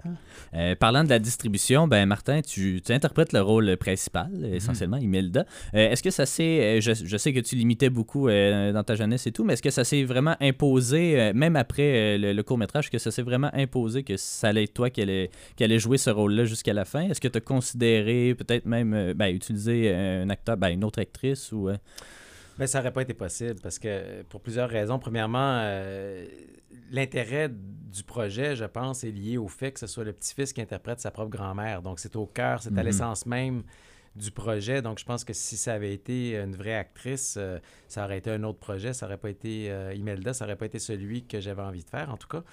C'était une contrainte qui venait avec le fait de, de faire ce film-là c'était plus facile aussi de me gérer moi-même que d'être tributaire de l'horaire, par exemple, de, de, de, Janine Suto ou de, de mhm. je veux dire, de Dominique Michel. Là, feu, feu Béatrice Picard. Ça a été dur, Janine. C'est ce que je veux dire, c'est qu'à un moment donné, des vieilles actrices comme ça, euh, je veux mhm. dire, surtout sur un projet qui est fait comme ça, euh, à la va comme je te pousse, sur 9 ans, euh, tu peux pas te fier sur une, une, une vraie vieille actrice. Puis pour, euh, pour être capable d'accommoder l'horaire d'acteurs euh, comme Ginette Renault, Robert Lepage, je veux dire, si je suis obligé en plus de composer avec l'horaire d'un autre acteur, ça ne marche pas. si Martin avait été un peu moyen, mais il, est excellent. Mm-hmm. la première fois qu'il m'avait montré le, court-métrage, quand tu regardes ça, tu fais comme. Il y, a, des gens qui vont faire des écoles de théâtre pendant quatre ans, ils vont, ils vont avoir beaucoup de métiers, puis ils, ils arriveront jamais à la qualité que, Martin donne dans ce personnage-là. C'est d'une justesse, d'une. Mm-hmm. Euh, on le remarque euh, tout de suite à, l'écran dès les premières minutes. On, sent que, que ben, pas que c'est ben oui, que c'est authentique, là, mais on, sent que c'est tiré de, de, quelqu'un de vrai, que ce soit avec la répétition, la double répétition à la fin des phrases, des trucs comme ça. Ma grand-mère aussi faisait ça, donc je la reconnaissais un petit peu euh, là-dedans. Donc effectivement, ça prenait quelqu'un peut-être qui l'avait connu pour euh, rendre justesse. Euh, écoute, Martin, je, je vais revenir un peu sur, sur Mars et Avril, mais en fait, je vais tisser un parallèle un peu avec, avec les deux. Mars et Avril, c'est né d'un photoroman, je crois, puis finalement, quoi, 10 ans, un petit peu, bon, 10 ans à mhm. peu près. Euh, après, il y a eu un long métrage. Là, Imelda, ça a commencé en 2014. Euh, on, est rendu en 2022 pour la sortie de ce long métrage-là. Est-ce que euh, c'est juste une coïncidence ou est-ce que, au contraire, quand tu as une idée, pas nécessairement que ça prend du temps à concrétiser, mais tu aimes ça prendre le temps que, ça geste? En tout cas, le, processus de gestation est un peu plus long. Parle-moi un peu de. de ben, c'est peut-être juste une coïncidence aussi. Non, peut-être que c'est parce que je fais les, les choses autrement ou d'une façon qui sort des sentiers battus, qui ne rentre pas dans les petites cases puis les formats euh, qui rassurent nos fonctionnaires à la culture. C'est sûr que j'aimerais ça, avoir la chance, le privilège d'être de ceux qui sont financés au Québec. C'est malheureusement pas le cas. C'est certain qu'avec l'argent, ça fait une grosse différence sur le temps. Ce que j'expliquais dans mon TED Talk en 2013, c'est quand on n'a pas d'argent, il faut mettre le temps. Donc, mm-hmm. c'est une contrainte qui m'est imposée par la vie. C'est pas moi qui choisis ça. Euh, sauf que c'est une constante, je veux dire. Euh, et il faut, il faut savoir profiter euh, des avantages qu'offre le luxe du temps, parce que normalement, en cinéma, on n'a pas le temps. Mhm. Euh, je veux dire, on court après le temps, puis il faut toujours essayer de faire le, maximum dans le moins de temps possible. Dans ce cas-ci, le fait de tourner en plusieurs blocs ou chapitres répartis à travers le temps, mais ça me donnait euh, l'occasion, le loisir de questionner le matériel, de dire comment on peut faire mieux la prochaine fois, qu'est-ce qui me manque ici, comment je pourrais travailler ça. Donc, comme j'avais pas d'un côté les outils puis le financement qui viendrait avec un projet pareil, il fallait que je tire avantage des, opportunités que mon, mon processus avait.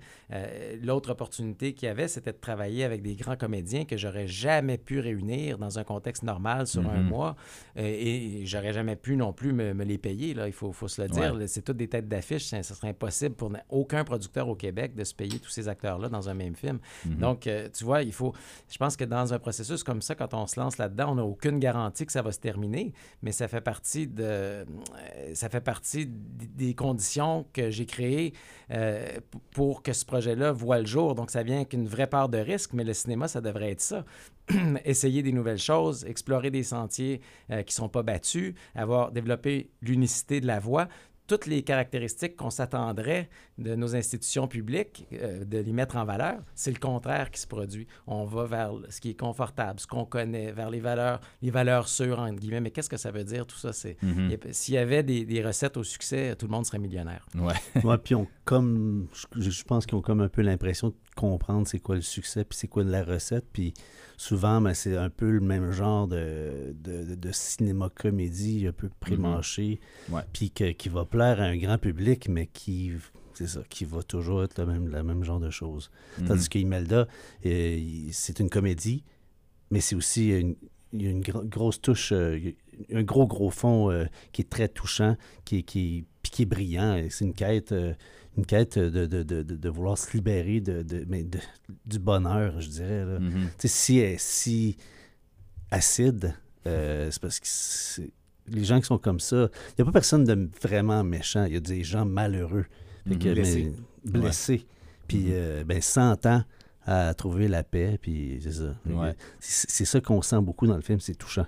Ouais.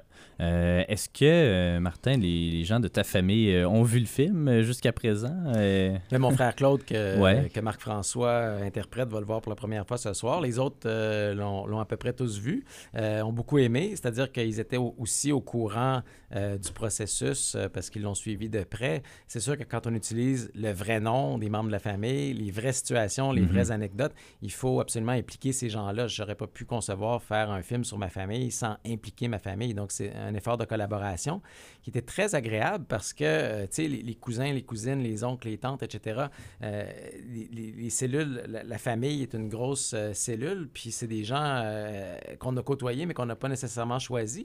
Et après, quand on vieillit, les occasions de se voir sont pas si nombreuses. Donc, Imelda, même si elle est plus parmi nous, sa mémoire était suffisante. Elle a marqué l'imaginaire de ma famille suffisamment pour que les gens aient envie de se rallier autour du projet. Donc, c'était très beau de, de voir comment euh, des gens qui, normalement, ne travaillent pas en cinéma ont amené euh, des idées, ont collaboré, se sont ralliés au projet en disant, bon, lui fait quelque chose avec ça. Parce que dans ma famille, euh, tout le monde, je pense, ça leur a passé par la tête de dire, il, faut, il faudrait écrire un roman, il faudrait faire une télésérie, il faudrait faire quelque chose avec Imelda.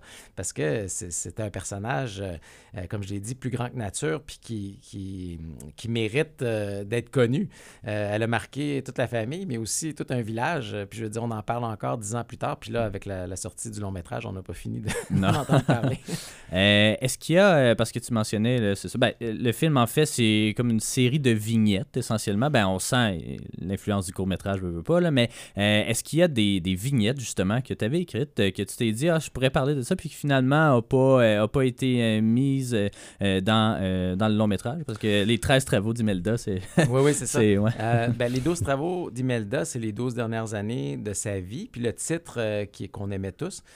qui était le titre de mon premier, euh, ma première version de scénario de long métrage, s'appelait Les 12 travaux d'Imelda. Donc, euh, Ok. comme quoi, tout est dans tout. Ouais.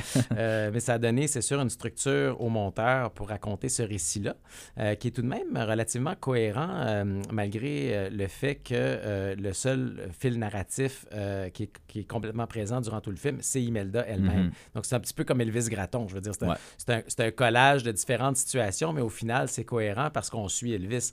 Donc là, on suit Imelda à travers ses péripéties, puis on découvre les personnages autour d'elle. La quête qui demeure, c'est la, quête du choix, c'est-à-dire elle a fait un choix, elle a choisi au départ du film euh, le notaire plutôt que le poète, puis c'est un, choix qui la suit jusqu'à la fin de sa vie, euh, qu'elle regrette, mais qui a déterminé son existence, la mienne, celle de tous ses descendants. Euh, donc, c'était assez intéressant de travailler ce récit-là, puis de l'écrire au fur et à mesure, puis de suivre le projet, là où le projet voulait aller. Mhm. C'est ça qu'on peut pas faire quand on écrit un scénario qu'on va tourner, disons, en 30 ou 40 jours, comme le veut la, la méthode euh, traditionnelle. Euh, quand, on, quand on suit le projet, puis qu'on y va, puis que il y, y a ça qui marche, puis il y a ça qui veut marcher, puis le projet veut nous amener là, c'est beau de pouvoir le suivre. C'est ça qui est arrivé avec Imelda, c'est vraiment elle qui, qui drivait le- la patente. Mhm. Puis euh, moi, je l'ai suivi là-dedans, puis les, les- les- plein de gens qui, qui ont suivi aussi le, le bateau. C'était euh, une belle aventure.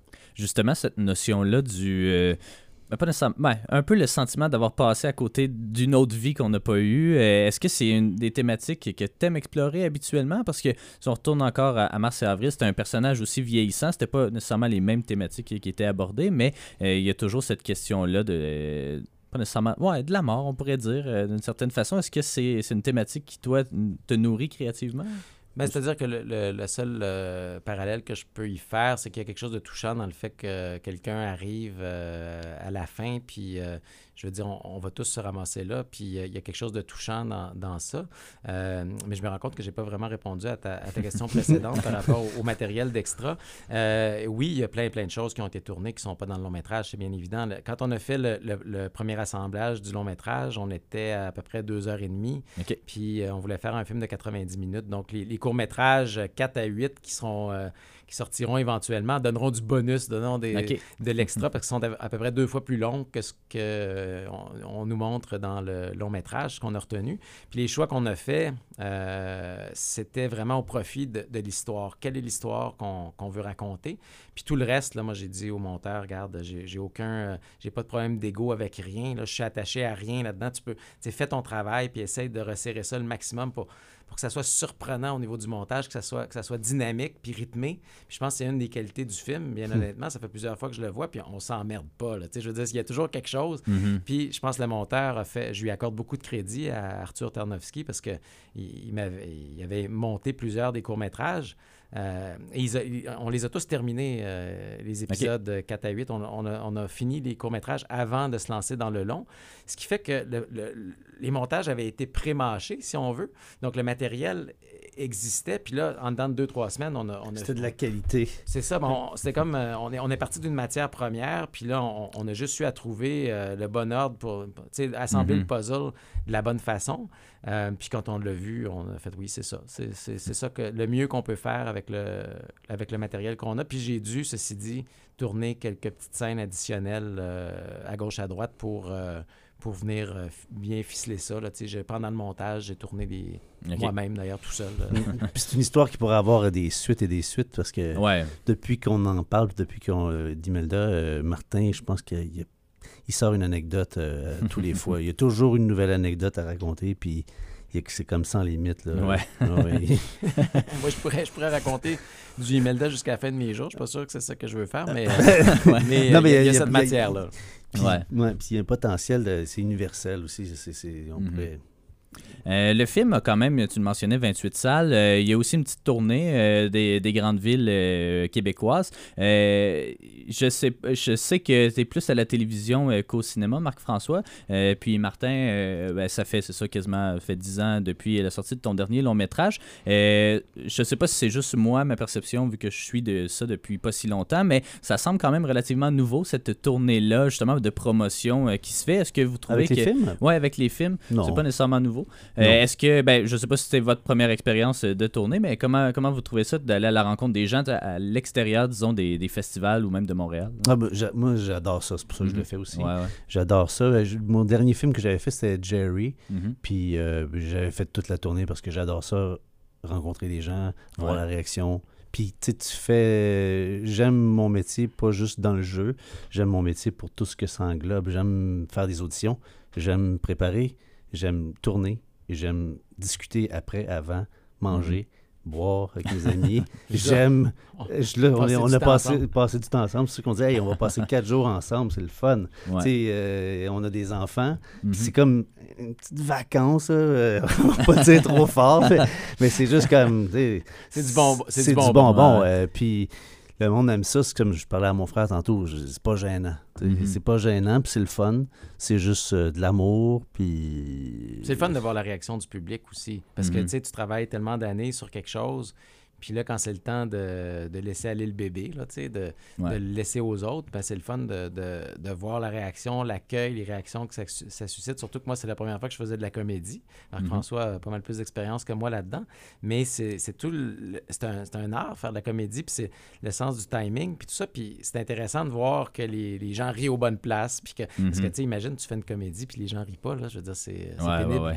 je vous ai pas entendu la tournée des médias, mais c'est correct que je le prendrai pas mal. euh, dans les choses que vous aimez. Non, puis même, puis, ça amène des opportunités aussi de, de faire des festivals. Tu sais, là, c'est- en liste pour euh, Whistler. Puis de... Nous, on s'était rencontrés à Dieppe grâce au cinéma, Mhm. dans un festival. Fait que, tu fais des rencontres, puis... Surtout que les films québécois, on la cote euh, dans, dans les festivals euh, européens, en tout cas. Là. Aussi, mais euh, les festivals européens, ça fait une couple de films de sortie cette année, mais dans les dernières années aussi qui s'y rendent. Euh, le temps file, malheureusement. Euh, j'ai- J'aime toujours ça, parler, sortir un petit peu du cadre, et puis j'aimerais ça vous entendre un peu là, sur... Mon- pas nécessairement vous... hein? Ouais. Mon, mon chant de gorge. Oui, ben, pourquoi pas. Mais non, mais faut, sur vos, vos influences cinématographiques, on est une émission d'histoire du cinéma, on aime ça parler d'histoire justement du cinéma. Quels sont, vous, vos films forts, euh, les, les films qui vous ont peut-être même donné envie de faire du cinéma? hein? Hein? Ben, moi, c'est les années 80, mettons, Mhm. euh, ben, qui m'a donné envie de faire du cinéma. Je sais pas. En fait, moi, mon but, c'est- plus comédien. avec, euh, Ouais, puis ouais. J'ai plus eu envie d'aller au théâtre. C'est comme ça que j'ai découvert le jeu. Mhm. Mais euh, si tu veux ramener ça au cinéma à tout prix, euh, ben, je trouve que le cinéma, c'est là où on a plus le temps de s'attarder au, au truc. C'est pas forcément un film qui m'a donné envie de faire du cinéma, c'est de jouer.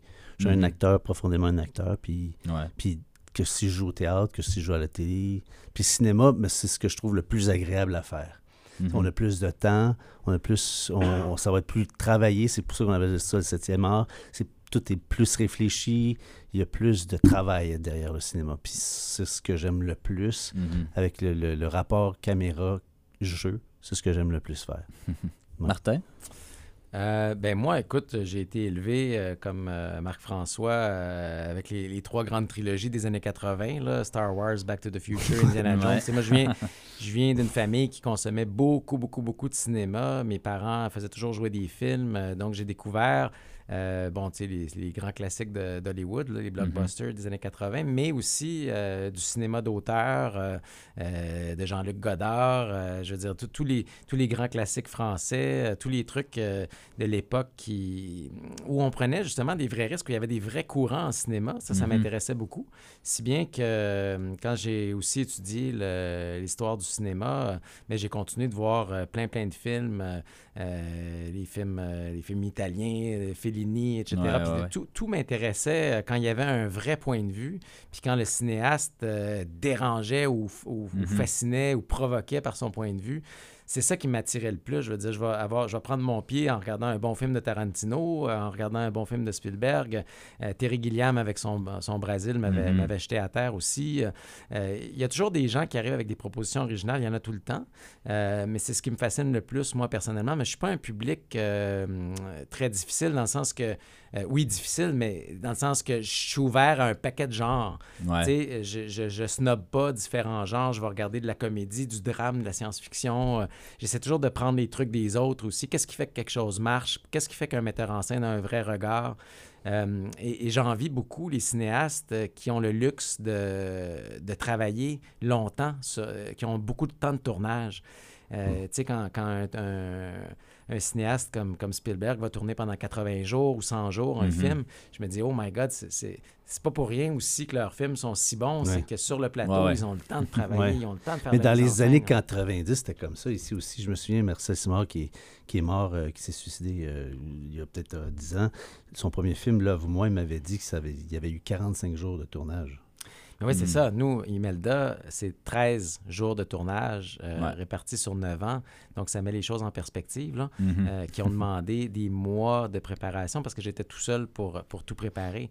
Donc, j'ai appris plein de choses en faisant ça, c'est sûr, mais c'est pas, c'est disons que c'est la meilleure euh, guérilla de faire du cinéma. c'est pas celle euh, des, des réalisateurs d'Hollywood, c'est bien certain. Mais j'ai toujours ce, ce fantasme-là aussi de euh, de dire il y, a- il y a quelque chose d'intéressant aussi de faire un cinéma qui est beaucoup plus libre puis qui est, assu- euh, qui, est- qui est- qui est pas assujetti aux, aux contraintes des grosses machines. Il faut tirer parti de ça aussi. C'est pour ça que quand je, quand je parle à des jeunes cinéastes, je leur dis toujours, écoutez les amis, là, prenez votre iPhone, puis tournez, puis Ouais. e- explorez avec le, le médium, avec la caméra, développez un langage, parce que ce qui est très sous-estimé en ce moment, je trouve, dans l'industrie, c'est l'écriture visuelle, l'écriture cinématographique. Là, on essaie de, tout formater, puis on évalue des scénarios. Mais un scénario, c'est pas, c'est pas un, art abouti. Je veux dire, mhm. oui, c'est long d'écrire un bon scénario, mais si c'était une fin en soi, on publierait le scénario, puis on dirait aux gens d'aller l'acheter à la librairie.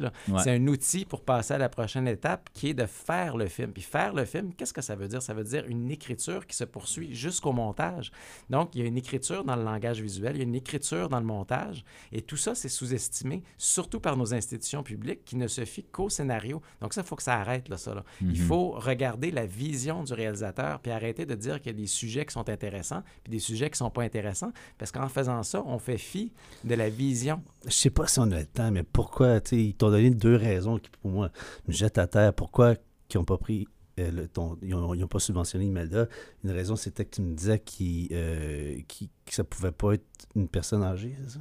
Ben, que c'était plate euh, de faire un film sur la, sur la vieillesse. Comme s'il y avait un, ah sujet plate. Ah mais voyons, il n'y a, pas de sujet plate. Ce qui, ce qui est plate, c'est une vision plate, mais pas mhm. un sujet. Ça, je m'excuse. Donc, ils sont en train de reconnaître qu'ils font pas leur travail, qu'ils sont, sont pas en train d'écrire. Parce que j'ai écrit une approche de réalisation de 200 pages qui m'a pris quatre ans à, peaufiner. Donc, s'ils l'ont pas consulté, je mhm. m'excuse, mais ça, ça s'appelle l'incompétence. Puis, puis je tiens à dire que Martin a zéro zéro, zéro, graine d'amertume ou de quoi que ce soit. C'est juste des faits. Là. Puis il, est très heureux et très, très fier. et, il porte ça depuis 9 ans sur ses épaules avec le ben sourire. Puis tout le monde le suit parce qu'il est, parce qu'il est heureux.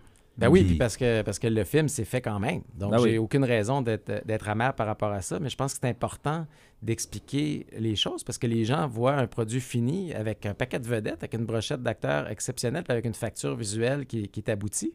Puis ils se disent, mais comment ça se fait que ça n'a pas été euh, appuyé financièrement? Puis comme c'est nos taxes et nos impôts qui payent ça, mais moi, je me fais un devoir d'expliquer parce que je veux dire, il y a quelque chose qui ne marche pas. L'industrie du cinéma québécois ne peut, peut pas. Tu ne peux pas avoir 150 personnes qui tout à coup disent oui à un projet puis que de l'autre côté, le même texte, tu l'envoies à nos institutions publiques, puis tu dis Ah, mais non, ça, c'est pas intéressant. Attends, là. Mhm. Ouais, ouais. J'aimerais ça en parler. Euh, j'aimerais tellement ça euh, continuer euh, d'en jaser, mais malheureusement. quand on veut, on peut. Ben, ouais, je vais me faire taper ses doigts, là, je pense. mais Martin, Marc-François, merci beaucoup d'avoir pris le temps de venir nous parler. Puis longue vie aux 12 travaux d'Imelda qui prennent l'affiche dans 28 salles au Québec aujourd'hui même. donc voilà, merci beaucoup, les gars. merci, à toi. well.